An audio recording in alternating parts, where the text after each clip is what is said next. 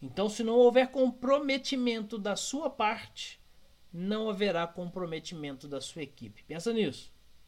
Se você quer comprometimento da sua equipe, comece dando comprometimento seu. Lógico que nesse momento a gente pode pensar, caramba, mais comprometido do que eu sou? Já disse, eu chego às 7 da manhã e saio às 20 horas, que quiçá 21, 22, 23. Não. Isso não é comprometimento. Isso pode ser dedicação. Isso pode ser consumir energia. Isso é o doutor faz tudo. Comprometimento está ligado a um resultado esperado.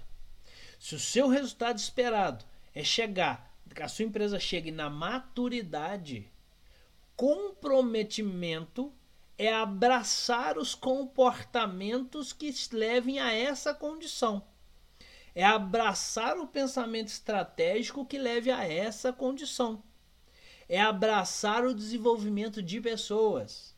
É abraçar a implantação de processo.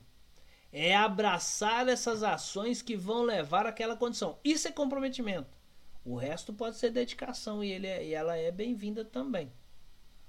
Então, se você quer comprometimento da sua equipe em direção a um resultado que você espera, comprometa-se com o processo que vai levar lá. Comprometer com o resultado é muito fácil. A hora que ele chegar, eu me comprometo com ele, é muito fácil. Mas para ele chegar, eu preciso me comprometer com o processo. E se isso não é fácil para mim, que sou dono da empresa, será que é mais fácil para a equipe? Que não é dono da empresa?